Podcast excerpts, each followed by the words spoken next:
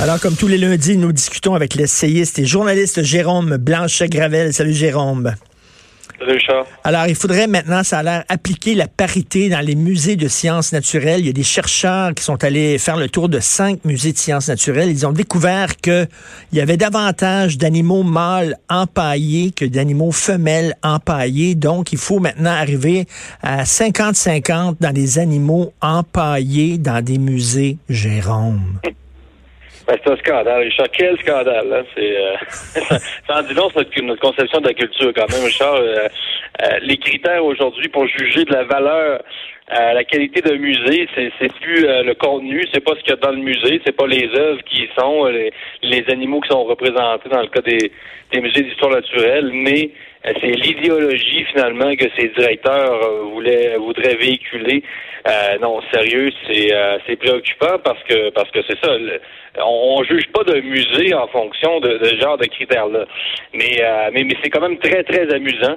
Euh, moi, j'ai ri, j'ai vu quand j'ai vu la nouvelle. Peux-tu croire, Richard, quand même, il faut le rappeler aux auditeurs, que c'est quand même les contribuables qui payent toujours encore pour ce genre d'études-là. Euh, je pense.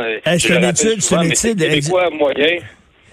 C'est une étude exhaustive. Ils sont allés, ils sont allés noter le sexe de 2 500 000 animaux empaillés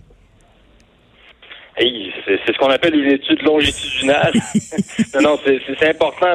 L'étude n'est pas québécoise, mais, euh, mais, mais, le Québécois moyen, si elle prenait sérieux ce qui, ce qui se fait dans, les universités en ce moment, euh, je te dis, il y aurait un moyen saut. C'est, et, euh, et, là, c'est une étude britannique, je pense. Euh, Qui, qui, qui, bon, c'est britannique. Donc, euh, mais, mais, mais la question qu'il faut se poser, c'est que si on commence, si on commence à regarder, genre, euh, le nombre de si euh, les femmes sont représentées. Le, le, l'occurrence du sexe féminin, les occurrences du sexe féminin dans les musées. Mais si on commence ça, ça va être quoi après?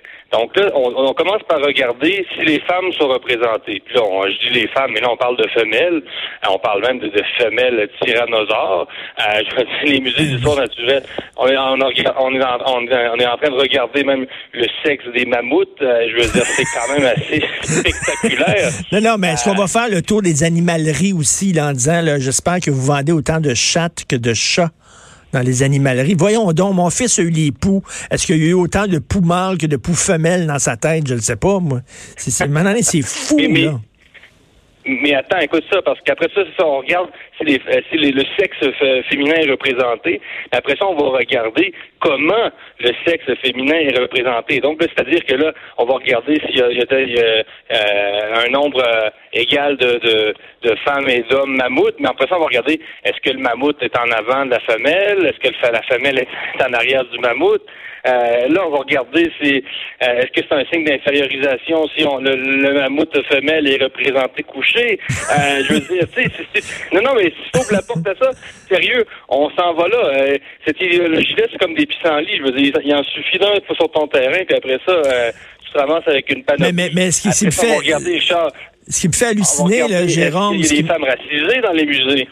Ce qui me fait halluciner, Jérôme, c'est que bon, euh, il y, a plusieurs personnes qui ont mené cette étude-là. Il n'y en a pas un dans la gang ou alors, euh, je sais pas, à l'université, leur, euh, leur, leur professeur, quoi que ce soit, qu'il y a personne qui a allumé en disant, ben, ça peut-être pas de bon sens, cette étude-là, tu sais.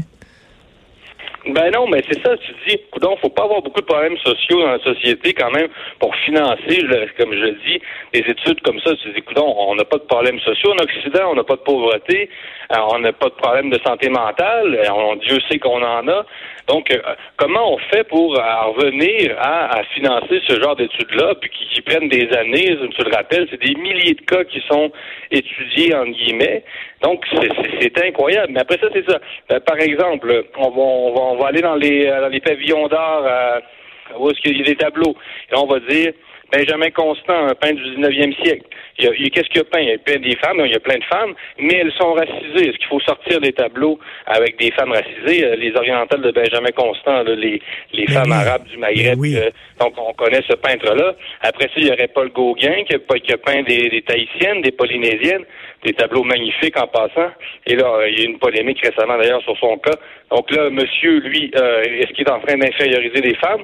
Donc, où est-ce qu'il y a des femmes? Après, on va se dire, mais comment elles sont représentées? Donc, euh, On peut pas juger les ben, musées en fonction de ces critères-là. Écoute, euh, Jérôme, faut pas aller très loin. Ici, au musée des Beaux-Arts, euh, récemment, il y avait une exposition sur Picasso. Et euh, donc, on parlait de la les Demoiselles d'Avignon, de Picasso, célèbre tableau.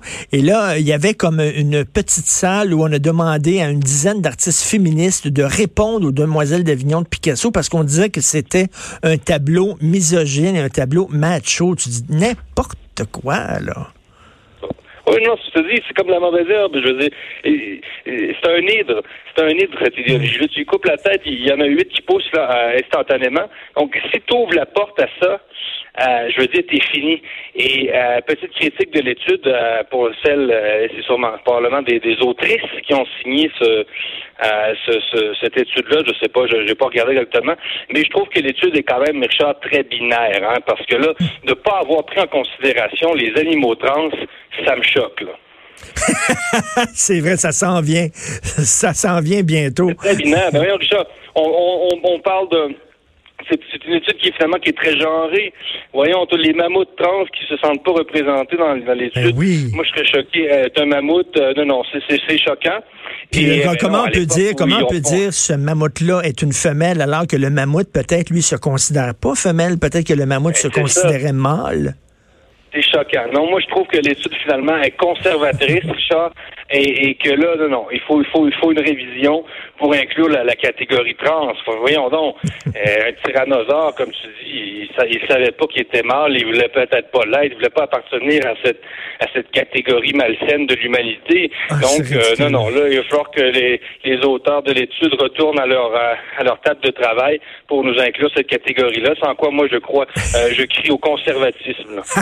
hey, Jérôme, tu as, publié un essai qui était fort remarquable sur l'écologie en disant que c'est une nouvelle forme de religion. Alors là, il y a Le Devoir et le journal Le Monde en France qui conjointement ont fait un colloque. Et là, la question qu'on posait lors de ce colloque-là, qui s'est déroulé à Montréal, faut-il instaurer une dictature environnementale? On est là, là on est une dictature environnementale, Jérôme. Ben, il y a toujours eu cette tentation autoritaire dans l'écologisme radical euh, qui s'explique par la nature même de l'idéologie et qui, qui est englobante, c'est-à-dire que euh, on, sent bien que si on se met pas à contrôler euh, les contribu les consommateurs, finalement, ce qu'ils achètent, on a l'impression qu'on parviendra jamais au but, à l'objectif, c'est-à-dire sauver la planète. Donc, dès l'élaboration de cette idéologie-là, l'écologisme moderne, parce qu'il y a des ancêtres de l'écologisme là, si tu veux, au 19e siècle, il y avait déjà des mouvements écologistes il y a longtemps, mais, mais le nouvel écologisme, effectivement, est traversé par une tentation euh, autoritaire. D'ailleurs, Luc Ferrandez, je ne sais pas si tu as vu, mais ses commentaires, quand il, il, il, euh, a démissionné de son poste de maire du plateau, où il avait dit quelque chose. Euh, ben oui. Est-ce que ça va nous prendre un leader autoritaire, progressiste. Il se posait la question et les médias avaient même pas sursauté, on n'avait même pas relevé ça euh, dans les médias, comme si ça allait de soi. Imagine si quelqu'un euh, de la droite avait, avait dit euh, ça nous prendrait un leader autoritaire de droite. Imagine la réaction des médias, même dans le monde. Euh, donc, il, y a toujours eu cette tentation-là. Là. Mais là, c'est quoi la, la, la, suite, Jérôme? C'est qu'on va faire l'apologie de l'écoterrorisme en disant est-ce qu'on a besoin de l'écoterrorisme? Donc, des gens qui vont foutre le feu à des pétrolières, qui vont foutre le feu à des abattoirs? Oui, la fin justifie les moyens. Le mouvement vegan a déjà commencé à pratiquer euh, des méthodes euh, qui, qui, oui, frisent euh, ce qu'on pourrait appeler le terrorisme.